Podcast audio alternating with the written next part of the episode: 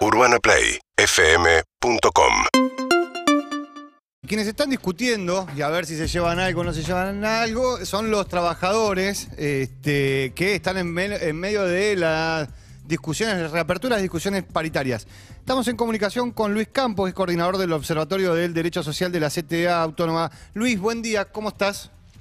Hola, ¿qué tal? ¿Cómo están ustedes? Bien. A ver, eh, se está dando una discusión con gremios y gremios fuertes donde plantean esto de vamos por, el- por arriba del 100%. Está Camioneros, que es el que sale en todos los diarios y tiene esa representatividad tan grande, pero por el otro lado también están los aceiteros, que es un gremio más chico pero con mucho poder de fuego. Sí, son dos de las discusiones grandes que se están dando en estos momentos. Camioneros tenía prevista la revisión de su acuerdo salarial, un acuerdo salarial que en realidad había sido un adelantamiento allá por los primeros meses del año, digo, ya nos queda muy lejos, Sí. pero recordemos, una política del Ministerio de Trabajo eh, había sido tratar de adelantar las, los acuerdos salariales. Bueno, Camioneros había cerrado un 31% para, los, para el primer semestre. Sí. Obviamente esto quedó muy desactualizado, así que ahora eh, están viendo cómo cierra el, el número final, están en plenas negociaciones. El otro, como decías bien vos, es aceiteros. Dos de, insisto, de los que tienen eh, un peso más importante por la capacidad de fuego de los dos sectores, por, lo estratégicas de, de ambas actividades, pero también hay muchas otras actividades que están eh, en estos momentos eh, en plena discusión o que van a abrir en las próximas semanas la revisión de sus paritarias, porque lo que hizo eh, la aceleración de la inflación hacer que todas las discusiones, ya sea los que negociaron un solo acuerdo o los que ya revisaron, en algunos Mm. casos, su, su acuerdo inicial, se fueron quedando muy lejos de, de- de la- de las proyecciones de inflación. Así que seguramente en, en octubre y noviembre vamos a tener nuevas revisiones en muchas actividades, eh, estaciones de servicio, sanidad, que sanidad digo, tam- también es den- dentro Sí. de las im- importantes por, por el peso que tiene, eh, pero seguramente vamos tener muchas otras que, que en estos meses van a estar revisando sus acuerdos porque, a ver, vos de- decías, por ejemplo, bancarios que ya tienen un 94%, plásticos un 90%, carne un 85%, UTEDIC un 85%, digo, son las, las que ya cerraron. Al- en paralelo tenés otras como estaciones de servicio que tienen un 48%, cuero un 35%, prensa un 40%, Sí, digo, son todas actividades... las- Le mandamos un abrazo a la UTBA, eh, que nunca hace nada por los trabajadores de prensa, así que le mandamos un abrazo enorme.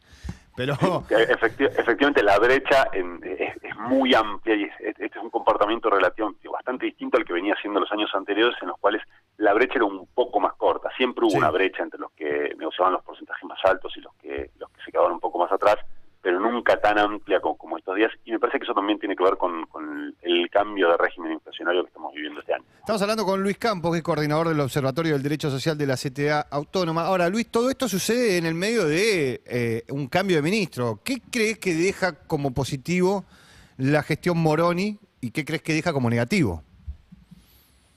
Como positivo, a ver, vamos a arrancar por, por, por- lo positivo, que me parece que es más difícil encontrar, pero hay algunas cuestiones. Eh, en principio, el manejo de la pandemia, o por lo menos las medidas que se tomaron en los primeros meses de la pandemia, lograron que el impacto en el mercado de fuerza de trabajo formal fuera bastante menor que en otros países.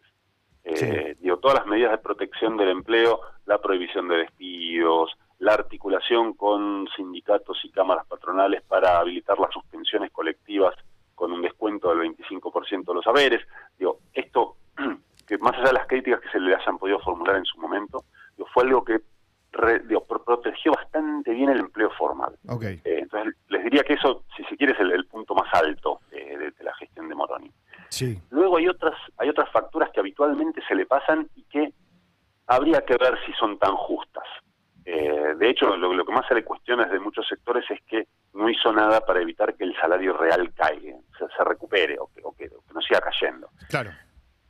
Y esa factura, a ver, eh, en cierta medida obviamente es el Ministerio de Trabajo, algún margen de acción tiene, pero lo cierto es que con una inflación corriendo al 80% anual, acercándose al 100% anual, la efectividad, la eficacia de las tradicionales medidas de, de- de política salarial, digo, la nación colectiva, el salario mínimo vital y móvil, incluso los aumentos de suma fija, digo, e- es, es bastante menor. Claro. Eh, porque digo, no le podemos pedir al Ministerio de Trabajo que resuelva los problemas que tiene que resolver el Ministerio de Economía. Claro, y luego sí hay cuestiones muy puntuales de- del Ministerio de Trabajo que, que sí hay, hay, hay que acacharse, achacárselas a. Digo, a pero, pero. Luis, el, eh, da la sensación de que trabajo habilitaba todas las discusiones paritarias. El problema es que venían todas de atrás.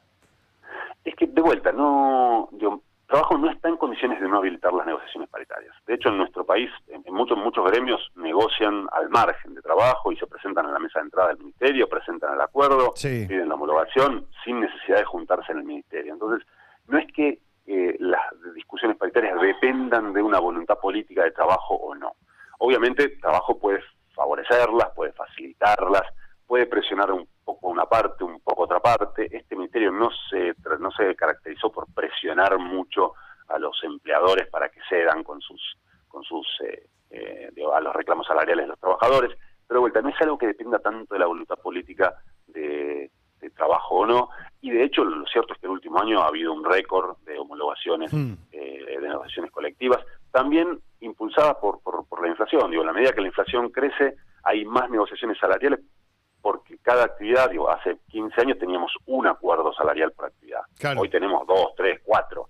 Entonces, sí, sí, se, se acortaron los plazos. Antes tenías una negociación anual y ahora hay un montón también. Ah, ahora, a ver, de vuelta, no es un fenómeno tampoco de este gobierno, ¿no? Digo, por ejemplo, comercio en, mil, en 2018, digo, durante los últimos años de, de la gestión de Cambiemos, llegó a tener cinco revisiones salariales en el año. Digo, Claro. de vuelta, son comportamientos muy característicos de procesos inflacionarios donde un acuerdo salarial ya no alcanza y pasa esto que decías vos antes. Este es un- un- una dinámica donde las paritarias corren de atrás, no llegan nunca al, a empardar a la inflación, solo en muy pocas actividades puntuales. Eh, y, de vuelta, esto me parece que achacárselo a, a trabajo es un poco injusto, me parece que depende más de, de economía, digo, si pensamos en la sectorización del gobierno y, y no del gobierno como, un- como una unidad. Eh, pero bueno, digo, si hay que buscar alguna responsabilidad mayor, me parece que tiene que más que ver con el descalabro de las variables macroeconómicas, que no se definen tanto en Alem, se definen más en Irigoyen, por, por Sí. citar la dirección de ambos ministerios. Ahora, sí insisto, digo, hay muchas cuestiones que tienen que ver con la, eh, la, la discusión específica de cuestiones laborales, de, de problemas laborales, en los cuales el ministerio estuvo lejos de avanzar, eh, y ahí sí me parece que queda una deuda bastante importante de, de la gestión de Moreno. Luis, te agradecemos mucho la comunicación. Que tengas un buen día. ¿eh? Nada, saludo para, un saludo para ustedes. Hasta luego. Era Luis Campos, coordinador del Observatorio del Derecho Social de la CTA eh, Autónoma. Seguinos en Instagram y Twitter. arroba urbanaplayfm